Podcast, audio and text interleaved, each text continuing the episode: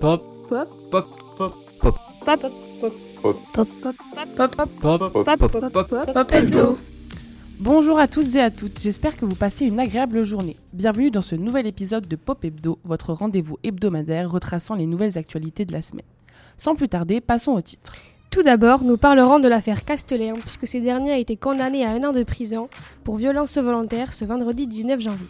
Puis nous reviendrons sur la conférence de presse de Macron, diffusée ce mardi 16 janvier sur TF1. Par la suite, nous vous présenterons la sortie de la semaine avec le nouveau documentaire de Squeezie, Merci Internet, réalisé par son ami proche Théodore Bonnet. Pour finir, nous parlerons sport en revenant sur la victoire des Bordelais face à Nice en hockey sur glace. Nous aborderons également le scandale du gardien de foot Mike Magnan suite à des propos racistes à son encontre. Côté rugby, nous parlerons des qualifications en phase finale de la Coupe des Champions, puis nous reviendrons sur la victoire des Bleus au handball face à l'Islande. Commençons de suite par notre première actu. Marc-Antoine Castellin a été condamné à un an de prison avec sursis pour violence volontaire ce vendredi 19 janvier. Pour rappel, l'ancien policier est impliqué dans l'affaire Théodore Louaka datant de 2017. Lors d'un contrôle de police, il aurait reçu un coup illégitime dans la zone anale de la part de Marc-Antoine Castellin. De plus, le coupable est interdit d'exercer sur la voie publique et perd son droit de port d'armes pour une durée de 5 ans. L'avocat de Théodore déclare que c'est une décision de justice qui a pointé les coupables, reconnu les victimes. Une reconnaissance qui soulage la victime malgré tout, déçue de la légère condamnation infligée à son agresseur. Cette décision a été prise dans une logique d'apaisement, selon la cour d'assises de Seine-Saint-Denis. Une France plus juste et plus forte. C'est la promesse faite par le président Emmanuel Macron durant la conférence de presse de ce mardi 16 janvier. En effet, une semaine après le remaniement du gouvernement, n'ayant pas manqué de faire polémique, et deux semaines avant le discours prévu de Gabriel Attal devant le Parlement, le président a souhaité s'exprimer. C'est alors écoulé 2 heures et 20 minutes dans la salle des fêtes de l'Élysée, durant lesquelles Macron a répondu aux questions des journalistes, le tout diffusé aux Français en direct sur TF1. Durant cette conférence, de nombreux sujets ont été abordés, allant du nucléaire jusqu'aux guerres actuelles en passant par l'éducation, l'arrivée de Rachida Dati au gouvernement, l'affaire Gérard Depardieu et la fertilité. Malheureusement, pour le président, qui souhaitait redorer son image et celle du gouvernement, l'émission n'a pas su convaincre les Français. Dès le jeudi suivant, le Figaro fait paraître le résultat d'un son du sondage de l'entreprise Odoxa Bagmon Consulting, 65% des Français disent ne pas avoir été convaincus par les propos du président. Pourtant, les changements annoncés par celui-ci semblent recevoir un meilleur accueil. En effet, 85% des Français sont satisfaits par l'annonce de la baisse d'impôts de 2 milliards pour les classes moyennes en, en 2025. Seules deux décisions sont désapprouvées par la majorité. Maintenant, parlons culture.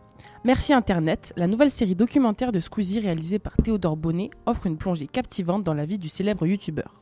À travers le regard de son ami proche et réalisateur Théodore Bonnet, le documentaire retrace les moments clés de l'ascension de Squeezie depuis ses 17 ans, de sa chambre d'adolescent jusqu'à l'apogée de l'événement massif du GP Explorer à l'âge de 27 ans. Avec près de 19 millions d'abonnés, Squeezie est le premier youtubeur français et Merci Internet explore bien au-delà de sa biographie. Il explore ses succès, défis et son influence sur la culture populaire. Ce documentaire révèle comment sa créativité a redéfini la consommation de contenu en ligne, faisant de lui bien plus qu'un simple créateur de contenu, mais un phénomène culturel marquant pour toute une génération. Le documentaire met également en avant la vie quotidienne de Squeezie, ses débuts extravagants sur YouTube, ainsi que des moments intimes avec sa famille et ses proches, dont son père, son frère et sa mère. On y retrouve des invités notables tels que Mister V, Hugo Décrypte, Lena Situation et McFly et Carlito.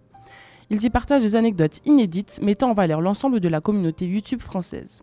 Merci Internet offre ainsi un regard complet et captivant sur l'influence et l'héritage de Squeezie dans l'univers numérique. Côté sport, ce mardi 16 janvier, les boxeurs de Bordeaux ont joué contre les Aigles de Nice. Cette rencontre s'est soldée par un beau score de 8 à 2 en faveur de l'équipe de hockey sur glace bordelaise. Cette victoire a permis aux boxeurs de se hisser à la sixième place du classement de la Ligue Magnus. Il s'agit du plus haut niveau de compétition de hockey en France. Bordeaux jouera à nouveau à domicile à la patinoire de Mériadec le 26 janvier contre les Spartiates de Marseille. Ce match sera particulier puisqu'il s'agira du match des peluches organisées en, en partenariat avec l'association des Blues Roses. Le 26 janvier, les spectateurs seront donc encouragés à mener avec eux des peluches en exaltant états qui seront lancés sur la glace dès que les boxeurs inscriront leur premier but. Ces peluches seront ensuite données aux enfants hospitalisés. Pour ceux qui souhaiteraient venir supporter les boxeurs en direct, le prix des places à la patinoire de Mériadec est de 8 euros pour les étudiants.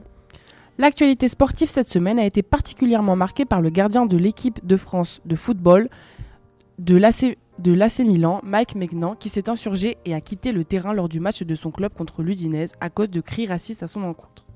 De nombreux joueurs lui ont apporté leur soutien comme Aurélien Chouameni, Raphaël Leao ou encore Kylian Mbappé. En rugby, les grosses équipes du top 14 ont validé leur ticket pour les phases finales de la Coupe des Champions. On y retrouvera donc l'UBB, le Loup, le Stade Rochelet, mais aussi le Racing 92 et le Stade Toulousain qui s'affronteront pour une huitième de finale franco-française. En handball, nos Bleus ont remporté leur deuxième match du tour principal de l'Euro face à l'Islande, 39-32. Ils sont toujours invaincus et restent premiers de leur groupe. Les hommes de Guillaume Gilles font donc un grand pas vers les demi-finales de la compétition. C'est tout pour aujourd'hui. Merci à Marie, Lola, Émilie, Enzo et Eva pour leur participation à l'écriture de l'émission de cette semaine et merci à vous pour votre écoute. Retrouvez-nous tous les lundis pour de nouvelles émissions pop-up. En attendant, n'hésitez pas à venir nous suivre sur notre Instagram ou sur notre site internet Info Pop-up pour plus d'actualités tout au long de la semaine. En vous souhaitant une bonne journée sur Radio Campus.